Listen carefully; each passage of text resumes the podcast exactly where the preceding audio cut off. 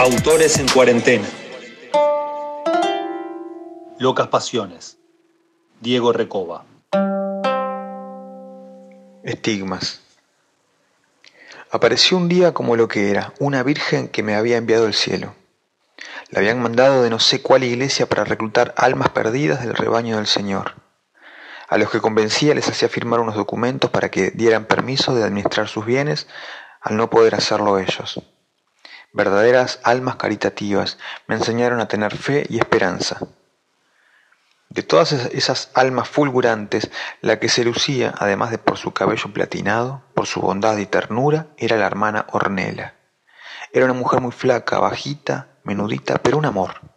Conmigo hizo amiga enseguida, fascinada por mis bucles negros, los cuales a partir del día en que nos conocimos se dedicó a embellecer y cuidar.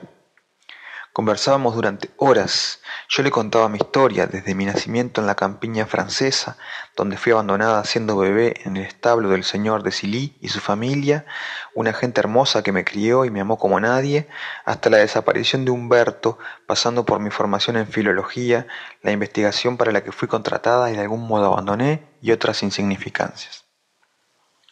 Ornella me aconsejaba y a lo largo de los días se soltaba cada vez más y me hablaba de su propia vida. Antes que ella, su hermana también concurría a la iglesia del padre Richard. Era dos años mayor y entró a la congregación a los trece años, colgada con las actividades que se hacían allí, como corte y confección, repujado en cobre y teclado. Un día desapareció y nadie supo más de ella, lo que provocó un infarto a su padre y un accidente cerebrovascular a su madre, los dos por la angustia. Una compañera le había dicho que había un programa en FM donde una tarotista sabía todo, tenía visiones, se comunicaba con los muertos y sabía los números de las quinielas de toda Latinoamérica. Seguramente podría saber qué había sido de su hermana, así que le pidió un número y esa noche llamó, cambiando su nombre por el de Silvina. La pitonisa le dijo tres cosas importantes. En primer lugar, que su hermana seguía viva que alguien muy cercano a su hermana estaba involucrado en una red de prostitución que enviaba jovencitas al Asia Menor y por último que se hiciera un chequeo porque tenía chance de ser diabética. Cuando Ornella escuchó eso, enseguida se le vino a la mente el padre Richard. Decidió entonces enrolarse a su iglesia e investigar a fondo. A los 12 entró a la iglesia y desde los 13 era el amante del líder espiritual. Ahora tenía 32 años y no había avanzado ni un poquito en su investigación. Según ella era porque Richard sospechaba que ella sospechaba algo. A pesar de haber entrado a la iglesia por otros motivos, los 20 años que había estado ahí realmente le habían generado un acercamiento muy profundo con Dios. Hablaba siempre intercalando historias, hechos y frases relacionadas a sus creencias. Un día me vio muy bajoneada porque extrañaba a Humberto y porque quería salir de ahí y los médicos estaban más firmes que nunca con su idea de dejarme encerrada de por vida, sobre todo después de que le arranqué el ojo a un enfermero con la cuchara del flan que me estaba dando. Entonces la hermana Ornella me regaló un folleto de la iglesia, uno de los tantos que repartía el staff religioso de Richard. Se llamaba El Niño Salvador y era la historia del apóstol Edgar. Ornella me explicó que se trataba de un apóstol que no era reconocido por la Biblia de los cristianos ni por ninguna otra religión, pero del que Richard hablaba siempre. Cuando me acostaron a la noche, logré zafarme una de las manos que tenía atada y con la mínima luz que entraba a la habitación, proveniente de la televisión que miraban los enfermeros afuera, leí la historia. En el año 76 después de Cristo, los corintios dominaban toda la región situada entre las montañas Yebel al-Adiriyat y Tulul al-Asakif, luego de la guerra de Mudaisisat, en la que derrotaron a los vikingos comandados por Klaus el Pavoroso. Por ese entonces esa región era mayormente destinada al cultivo de frutas, como el higo, sagrado para los corintios, y la mora, un arbusto molesto en esa época, pero que servía como baño improvisado a los viajantes. La agrupación de cultivadores de frutas, liderada por los hermanos Pedro y Pablo al-Yassim, ejercía una fuerte presión sobre los granjeros, cobrándoles impuestos altísimos, robándoles sus mujeres y sus mascotas y a veces toda su cosecha. Quienes se resistían eran apresados y torturados hasta morir. El método más usado era atarlos en la plaza pública y tirarles pequeños granos de arroz al cuerpo hasta que el torturado moría de fastidio. La fe se perdía ante semejante tormento. Una noche Pablo Al-Yassim, ebrio luego de una noche de excesos con sus amigos de la infancia, montó en su caballo blanco por los montes sirios buscando saciar su deseo diabólico. El mal se había apoderado de su alma. En medio del desierto, divisó una humilde, un humilde paraje de donde salía un hilo de humo de una chimenea precaria. Al entrar, pateando la puerta, se encontró con una familia cenando un lechón a las brasas y comenzó a insultarlos y a pedirles dinero. Luego de que la familia le entregase las pocas monedas que habían juntado por sus ventas en el mercado, les exigió a las mujeres de la casa, la esposa del granjero y su hija de once años, que lo acompañaran. El granjero se negó violentamente y el malvado Al-Yassim le cortó la cabeza con su espada y comenzó a dibujar obscenidades en las paredes con la sangre del difunto.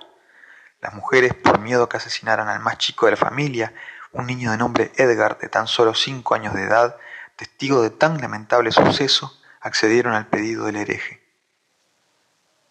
El malvado, con ayuda de su caballo blanco, las dejó lujuriosamente y luego las prendió fuego. Cuentan los dioses que, con la luz de la fogata, la cara del asesino parecía la del diablo mismo. Cuando el niño salió de la casa encontró las cenizas de su madre y de su hermana y a lo lejos, como un eco maldito, la carcajada diabólica de Al-Yassin. Levantó la vista y entre las densas nubes de tormenta que se habían formado en el cielo vio al propio Dios. A pesar de su corta edad, Edgar comprendió la señal divina y su vida cambió para siempre en ese instante. Una tarde, mientras la plaza pública ardía de vendedores de frutas y verduras, prostitutas y levantadores de quiniela, el pequeño Edgar, enfundado en una toga de cuero de ñu que había pertenecido a su difunto padre, se subió al techito de un puesto de nueces y almendras y dijo las siguientes palabras. Durante siglos nuestro pueblo ha sufrido las agresiones y el tormento de los hermanos del diablo, a quienes no quiero ni siquiera nombrar, por miedo a que los ángeles negros del infierno se despierten y cubran de tinieblas este mundo.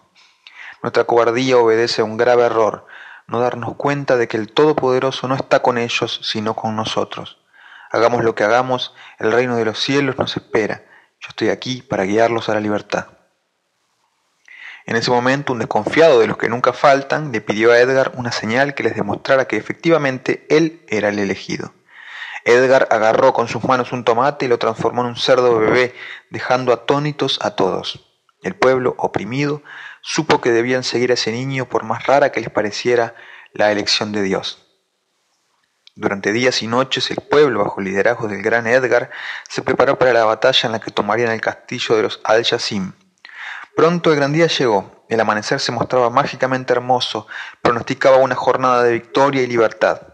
Lamentablemente el vaticinio no fue el correcto. Unos primos de los Al-Yassim habían llegado al pueblo a visitarlos. Eran aún más malvados que los ya malvados hermanos. Luego de comer unas vacas asadas y tomar más de un barril de vino, arrancaron para la plaza del pueblo a armar relajo y disturbios varios. Cuando la resistencia organizada estaba aprontando toda su tropa, fue sorprendida por este grupo de salvajes encarnizados que venían a sembrar el desastre. Para completarla, cuando se subía a su caballo dispuesto a dar pelea contra el enemigo, Edgar se cayó y fue pisado por el equino. Falleció inmediatamente. Los hermanos Al-Yassim destruyeron todo, violaron a las mujeres y a los ancianos y asesinaron a los hombres. Quedaron vivos los niños, quienes intentaron crear una nueva comunidad entre ellos. Se casaron, se dividieron en los clásicos roles de una sociedad y cuando tuvieron capacidades biológicas para hacerlo, se reprodujeron. Los hermanos Al-Yassin murieron intoxicados con vino picado y reinó la calma en la región. Tiempo después, los sobrevivientes pidieron a Roma que se reconociera a Edgar como un santo y a sus breves escritos como parte de un Nuevo Testamento. Las autoridades eclesiásticas negaron que esta historia fuese cierta y llegaron a cuestionar la propia existencia del santo. Los enviados fueron tratados como dementes y encerrados en un calabozo dos años hasta que dejaran de contar la historia de Edgar el Niño Santo. Sin embargo, Edgar existió y su ejemplo nos guía hasta hoy y nos enseña a caminar en el rumbo del Señor. Cuando terminé de leer el folleto miré mis manos y vi que sangraban como las de Giorgio Bon Giovanni. Era una nueva señal, todo cerraba ahora. Dios me estaba diciendo que estaba conmigo a través de la hermana Ornella. Supe todo lo que tenía que hacer de ahí en más. Me limpié el sudor con las manos ensangrentadas. Los estigmas cicatrizaron rápidamente y luego desaparecieron. Me volví a atar a la cama y dormí plácidamente. Al otro día empezaría lo bueno. Locas Pasiones. Diego Recoba. Leer es un acto de resistencia.